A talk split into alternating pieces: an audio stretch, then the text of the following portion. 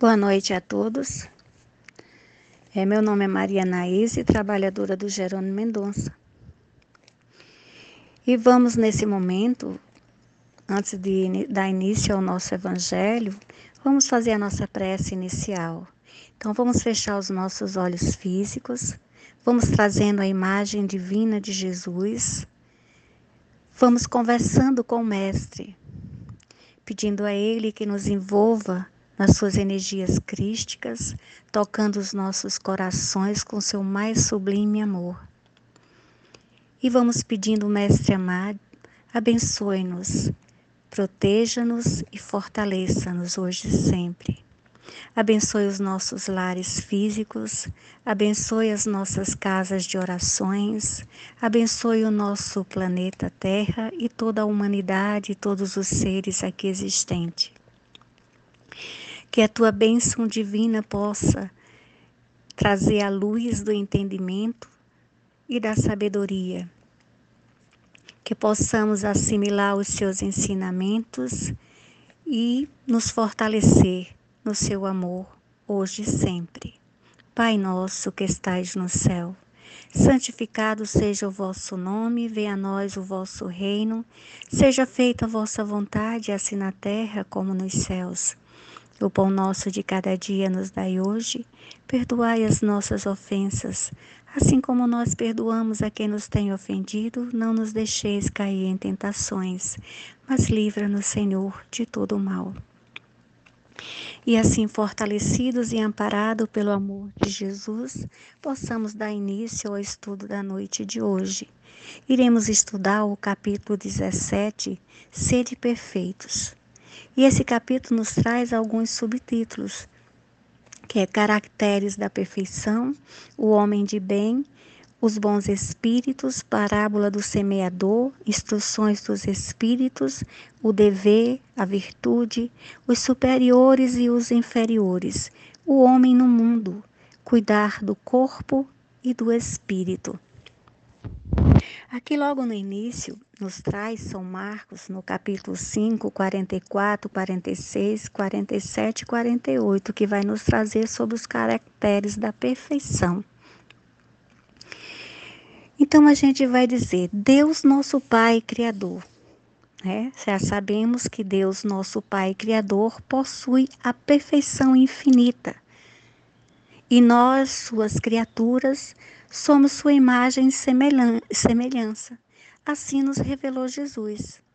Por isso, através do processo reencarnatório, vivenciando experiências necessárias ao despertar de cada alma na busca dessa perfeição espiritual,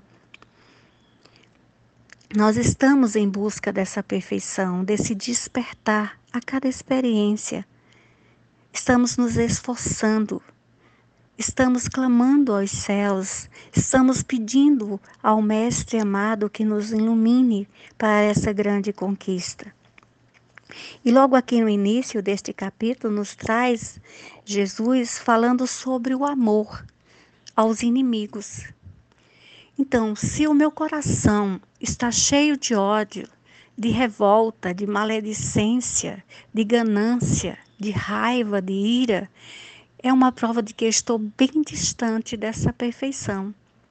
Então, quando Jesus nos traz que devemos amar os nossos inimigos e orientações para que possamos é, viver, vivenciar o perdão das ofensas.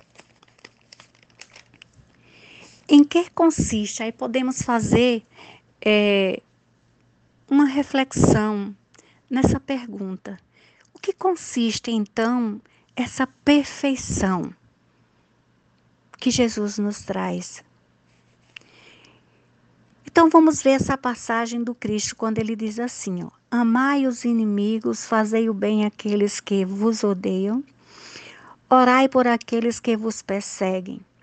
Então Jesus nos mostra que a essência da perfeição é a caridade em sua larga acepção, porque ela implica a prática de todas as outras virtudes. Ele nos deixa bem claro isso. Se estamos com os nossos corações limpos e purificados, teremos condições de conquistar todas as outras virtudes. E observando detalhes da passagem do Cristo pelo planeta Terra, o que temos é a exemplificação dessa perfeição divina. Jesus amou a todos os seus perseguidores, caluniadores, Jesus ensinava o amor e o cuidado com o próximo, a compreensão com as falhas e fraquezas alheias.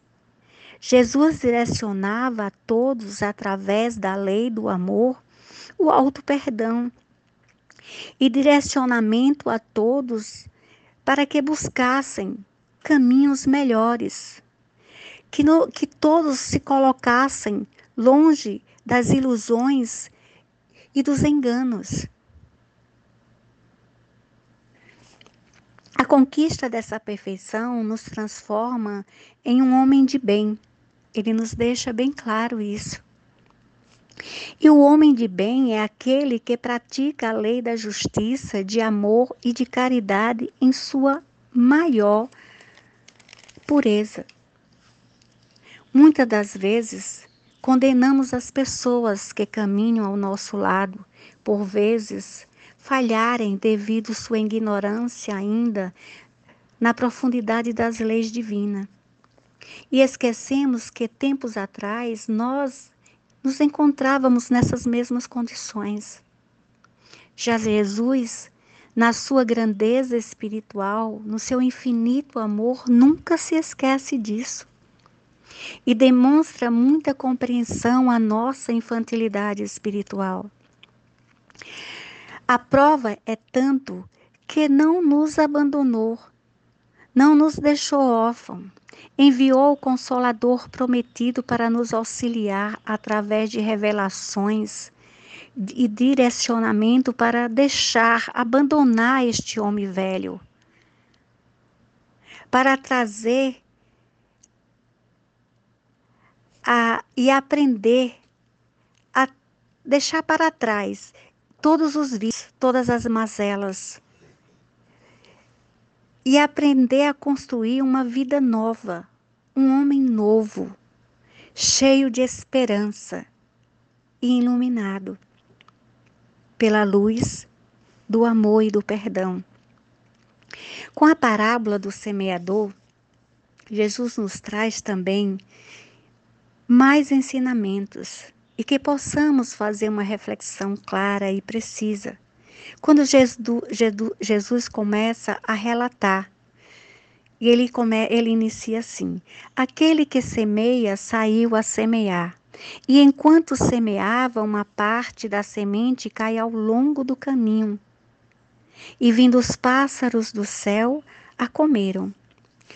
Outra caiu nos lugares pedregos pedregosos, onde não havia muita terra, e logo nasceu, porque a terra onde estava não tinha profundidade. Mas o sol, tendo se erguido, em seguida queima, e como não tinha raiz, seca.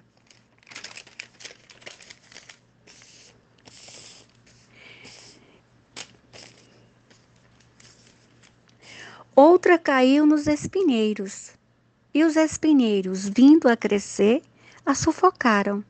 E outra, enfim, cai na boa terra e deu frutos, alguns grãos, rendendo cento por um, outros sessenta e outros trinta. Nessa parábola, é muito importante compreender que Jesus, durante sua missão na terra, ele circulava na Galiléia entre camponeses que viviam do esforço de suas mãos, do trabalho árduo e diário junto à terra, mas que não deixavam de ter também uma profunda sensibilidade religiosa cultuadas nas, sinagoga, nas sinagogas no Templo de Jerusalém.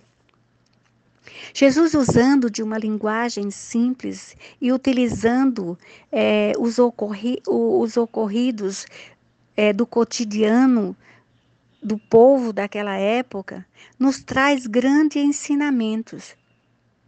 Então, as sementes que caem ao longo do caminho, como a terra não foi ainda, não foi antes preparada para receber essas sementes, que essas sementes simbolizam as leis de Deus. Essa terra são os nossos corações, são os corações das pessoas que ainda não estão preparadas para receber essas revelações. Nesse momento, Jesus é o agricultor e compara sua ação reveladora de um porta-voz da divindade na terra, que semeia indistintamente, lançando suas sementes a todos os corações, mesmo para aqueles que não estão preparados para receber. Então, cabe a cada um, através do seu livre-arbítrio, buscar, avaliar o tipo de solo cultivado no seu íntimo, refletir sobre o terreno dos seus sentimentos para não acontecer dos pássaros das ocasiões virem a devorar as sementes lançadas.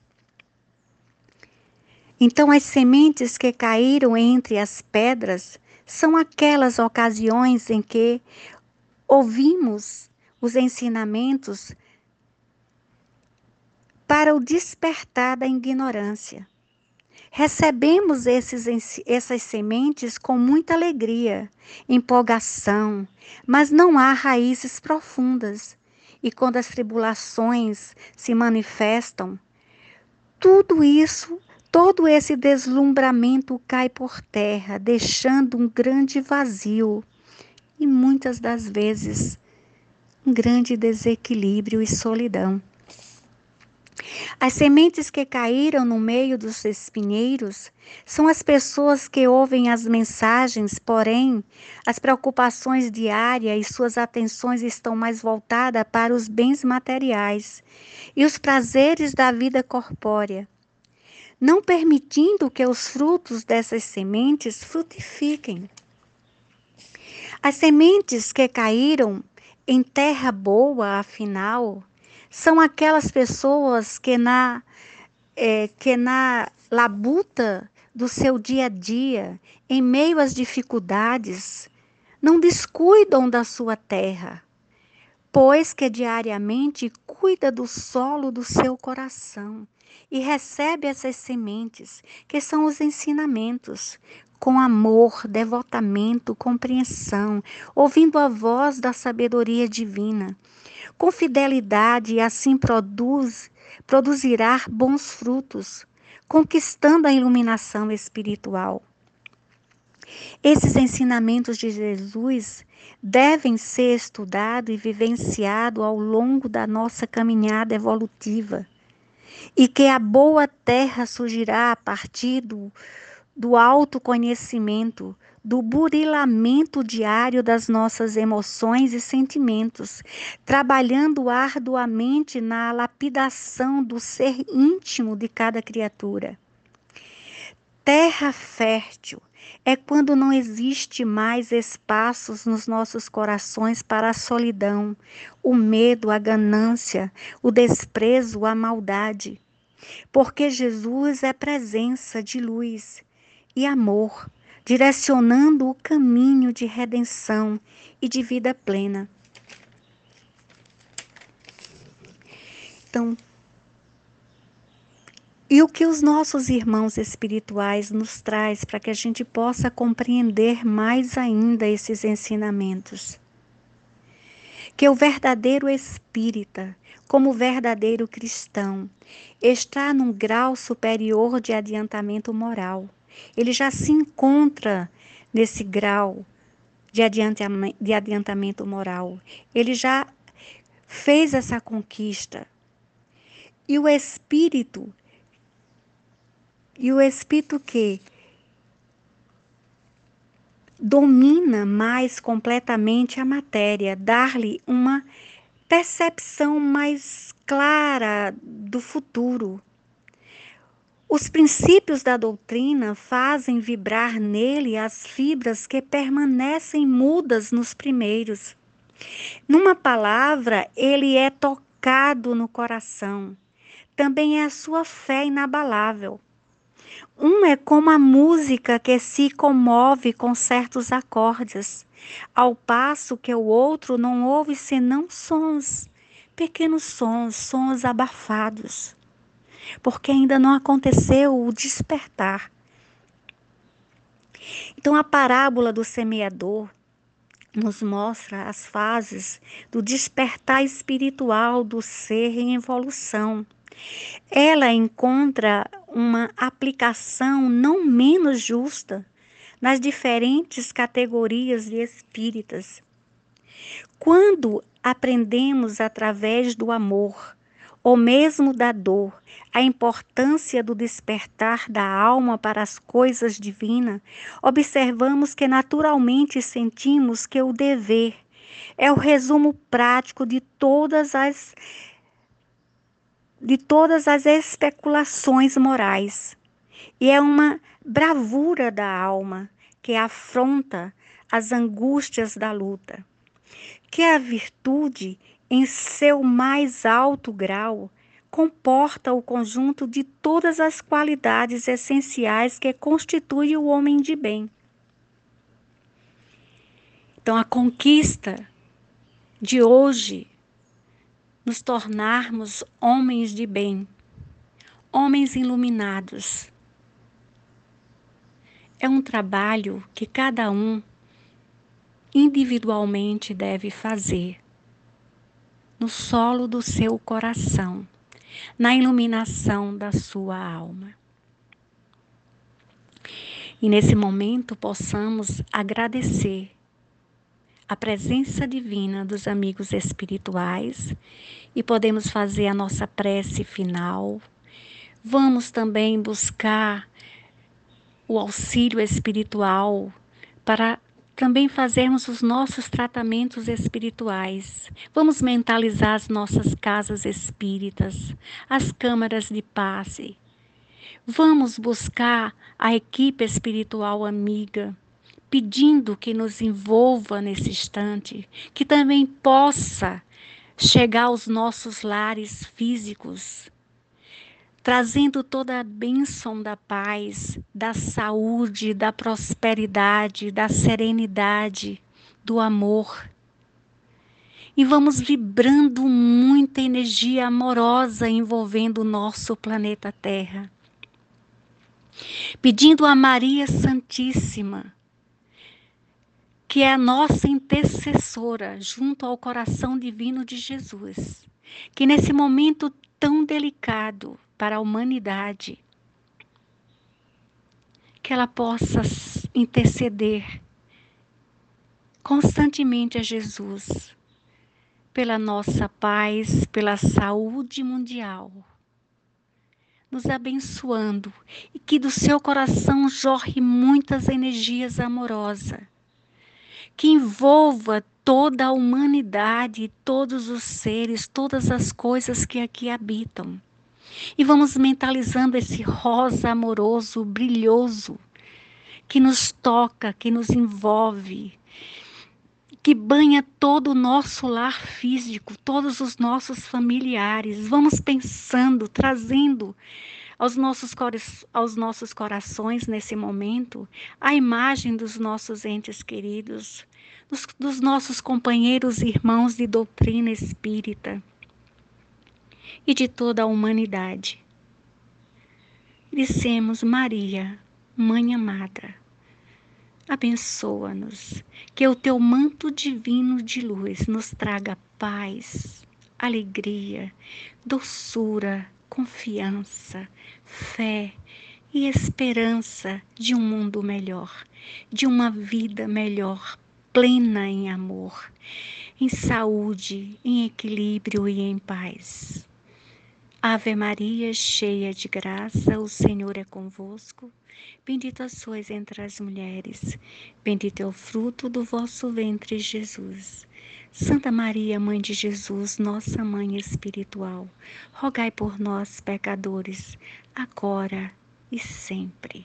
Abençoa-nos, Mãe. Obrigada. Amém.